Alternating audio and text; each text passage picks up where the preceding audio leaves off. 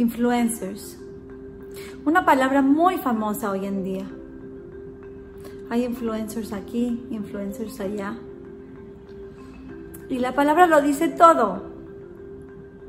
Son personas que nos influencian, nos transmiten, nos hacen tomar decisiones, actuar y vivir y buscar y anhelar lo que ellos quieren que busquemos y anhelemos.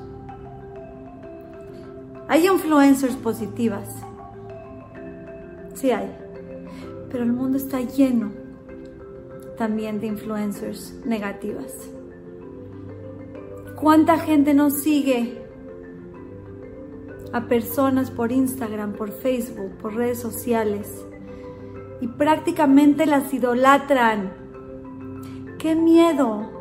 ¡Qué miedo dejarnos llevar y que nos influencien personas que ni siquiera conocemos!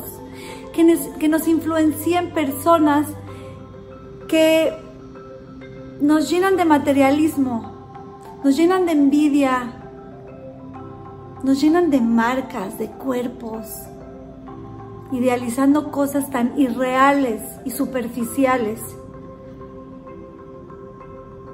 Busquemos rodearnos de influencers que nos llenen de espiritualidad, de tranquilidad, de paz y de la palabra de Hashem este mensaje es para las influencers. Tengan cuidado.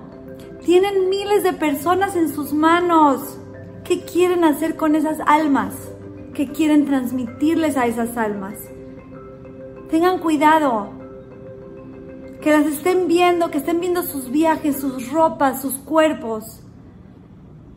No les trae nada bueno a ustedes. Crean envidia pueden crear que les caiga el mal de ojo, el ainara. ¿Qué quieren de la gente?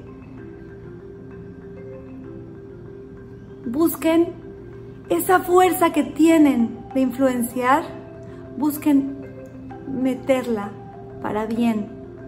Busquen hacer felices a las personas, no deprimirlas y hacerlas sentir de menos. Y a las personas que se dejan llevar por los influencers y que siguen a las personas, cuidado.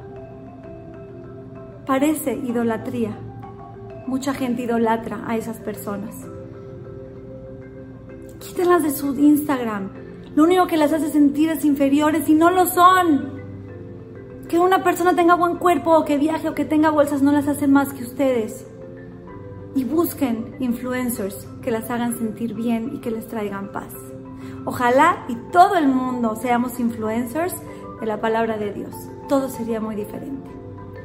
Las quiero mucho y les mando un beso.